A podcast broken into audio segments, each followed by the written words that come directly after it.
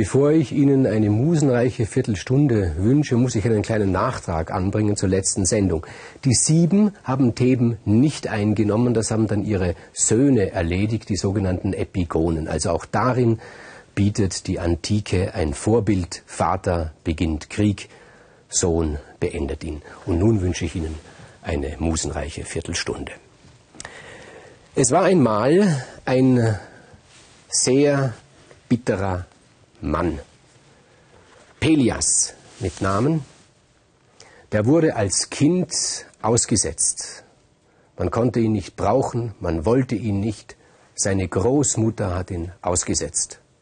Er sollte nicht die Macht seines Vaters erben, sondern ein anderes Kind. Sein Bruder, Eison, er sollte König werden von Jolkos. Und Pelias wurde verbannt als Kind. Er ist aufgewachsen in Bitternis, in Hass, in Zorn und mit dem Gedanke an Rache. Und seine Rache galt in erster Linie und zuvorderst seiner Großmutter, die das Ganze veranlasst hat, die ihn ausgesetzt hat. Und als er ein erwachsener junger Mann war, hat er diese Großmutter aufgesucht. Sie war eine Priesterin der Göttin Hera. Und im Tempel der Hera hat er ihr das Schlacht, das Opfermesser aus der Hand genommen, genommen hat sie ihr gesagt, jetzt werde ich dich hier opfern. Und sie weint und sagt, lass mich noch leben, lass mich noch so lange leben, lass mich noch vor den Tempel treten, dass ich einmal noch die Sonne sehen kann. Aber wie gesagt, Pelias ist ein sehr bitterer, grausamer Mann und er tötet seine Großmutter im Tempel der Hera und zieht sich damit natürlich den Zorn der Göttermutter auf sich. Und das ist etwas sehr Gefährliches. Nur der Pelias, der hat sich vor gar nichts geschreckt. Sein nächster Gang war nach Jolkos und er hat dort seinen Bruder Eison vom Thron gestürzt, hat ihm die Macht abgenommen, hat den Eison vertrieben und hat sich selbst zum König von Jolkos gemacht. Eison war verheiratet, jung verheiratet, glücklich verheiratet und seine Frau war schwanger.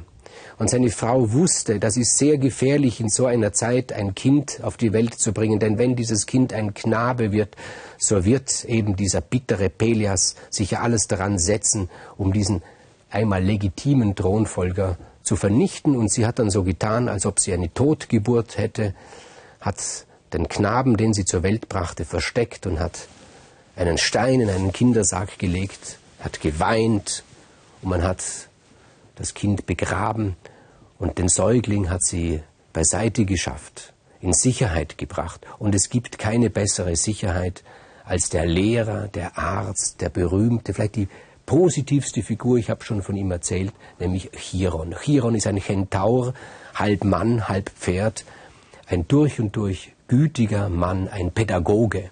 Und bei ihm sollte eben dieses Kind großgezogen werden. Und die Mutter hat auch zu Chiron gesagt, gib du ihm den Namen, dir vertraue ich ihn an.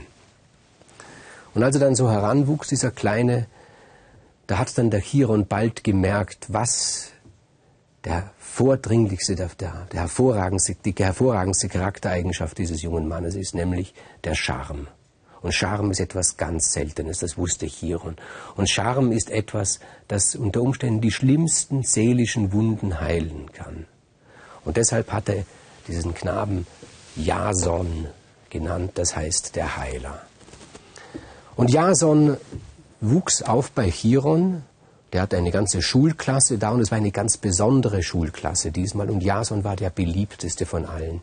Er war nicht der klügste von allen, der stärkste war er auf gar keinen Fall. Er hat auch ein bisschen viel geredet, er hatte eine Neigung zur Angeberei gehabt, aber ganz egal, was mit ihm war. Und er hatte eigentlich, wenn man es genau betrachtet, wenig wirklich gute Eigenschaften, aber er hatte eine Eigenschaft, die alle anderen Eigenschaften überstrahlt hat, das war sein Charme. In dieser Klasse, wie gesagt, da waren einige Haudegen darunter. Die sind dort erzogen worden. Zum Beispiel Peleus, der spätere Vater des Achill, Laertes, der spätere Vater des Odysseus. Telamon war dort drin. Das ist einer der großen Helden vor, vor, vor Troja. Adrastos, von dem wir in der letzten Sendung gehört haben, war dort. Das war eine richtige Rabaukenklasse und sie wurde zusammengehalten eigentlich von dem am wenigsten Rabaukenhaften, eben von dem charmanten Jason. Und diese Klasse, diese Jungen, diese Knaben, dann später diese jungen Männer, die haben nichts lieber getan, als sich unten am Strand hinzusetzen und sich auszumalen beim Lagerfeuer, was aus ihnen einmal werden wird. Seeleute wollten sie werden. Große, berühmte Seeleute wollten sie werden, die alle möglichen Länder entdecken, die natürlich die Frauen hundertweise äh, niederlegen. Also sie haben geträumt und haben angegeben. Und es war bei ihnen so, dass der Traum, der gemeinsame, schon so mächtig wurde, dass sie dann manchmal gar nicht mehr sagen konnten, haben wir das jetzt wirklich erlebt oder haben wir es nur geträumt. Und dann, als sie erwachsen waren, und hat sie dann Chiron entlassen. Er hat sich schon Sorgen gemacht. Er hat gesagt, Mensch, passt doch auf, ihr müsst doch lernen, zwischen Traum und Wirklichkeit zu unterscheiden. Jetzt seid ihr in der Realität. Und besonders dem Jason, seinem Liebling, hat er gesagt, sei immer freundlich zu allen Menschen und gib nicht so viel an. Aber er wusste gleichzeitig, er wird immer angeben und freundlich wird er ohnehin sein. Und er hat ihm den Rat gegeben, geh als erstes nach Delphi und lass dir ein Orakel machen, dass du wenigstens etwas hast, woran du dich halten kannst. Und dort ging dann der Jason hin und saß dann im Warteraum, so stelle ich mir das vor, von Delphi, das sind natürlich noch andere, die da ein Orakel wollen. Das sieht auch einen anderen Mann mit einem recht bitteren Gesicht. Er grüßt ihn freundlich, wird nicht zurückgegrüßt. Ist auch egal dem Jason. Und der Jason bekommt das Orakel, du wirst eines Tages der König von Jolkos werden. Aha, sagt Jason, hat sich gar nicht drüber gewundert, ein charmanter Mensch. Ihm fällt alles in den Schoß. Der ist das Glück gewohnt und hat sich gedacht, na gut, dann werde ich mich auf den Weg nach Jolkos machen, werde mal meinen Anspruch anmelden. In Jolkos, wissen wir, herrschte dieser bittere Mann Pelias, der Onkel des Jason. Und er war dieser eine, der da auch im Warteraum in Delphi saß und ihm hat das Orakel von Delphi gesagt, du bist der König von Jolkos, aber es wird dich jemand stürzen. Und dieser jemand wird eines Tages im Hof stehen und wird nur eine Sandale am Schuh haben. Dem Pelias war das eigentlich wurscht, er ist auch nur hingegangen, weil seine Frau ihn so genervt hat und sie ihm gesagt hat, geh hin, lass dir ein Orakel ausstellen und das hat er gemacht. Aber dann eines Tages, und zwar gerade am Fest des Poseidon, steht da unten im Hof ein junger Mann und er hat nur eine Sandale an. Und die beiden schauen sich an und das ist Jason und Jason sagt, ja, ich kenne dich doch, glaube ich, irgendwie. Weiß ich nicht, sagt Pelias. Er weiß natürlich, der war auch beim Orakel. Was willst du? sagt er. Sagte, weißt du, es ist ja so, ich war da in Delphi beim Orakel und das Orakel hat mir gesagt, ich werde der König von Jolkos werden. Habe ich gedacht, jetzt komme ich mal vorbei und bin ich jetzt hier in Jolkos und jetzt will ich eben König werden. Ach so, sagt Pelias. Aha. Ja, das trifft sich eigentlich eh nicht schlecht, sagt er. Aha. Weil ich bin zwar der König von Jolkos, aber mir ist eh schon leid geworden. Er spielt mit dem, er schaut ihn an, denkt sich, das ist doch kein Gegner, das ist doch ein Träumer. Und das war er ja auch. Du hast dir nur eine Sandale an, sagt er. Was ist denn damit? Er sagt, ja, das Folgendes passiert. Ich gehe da des Weges, komme so zu einem Fluss und da steht so eine alte Frau, der Jason weiß ja nicht, wenn in der Mythologie alte Frauen auftreten, dann sind das meistens, ist das meistens Hera, die sich irgendwie verkleidet. Die steht eine alte Frau und sagt, wer hilft mir über den Fluss? Und alle sagen, du altes Weib, was willst du über den Fluss, wenn ich drüber kannst, selber bleibt auf der einen Seite. Ich denke, das ist eine Unverschämtheit. Ich nehme die alte auf die Schulter, aber die ist schwer erzählt der Jason. Und ich gehe da und warte durch den Fluss und bei dieser Gelegenheit habe ich meine Sandalie verloren. Das war, wie gesagt, Hera auf der Suche nach einem Helden, der ihren Hass stillen kann und Rache führen kann gegen Pelias. Und sie dachte, das ist der Richtige.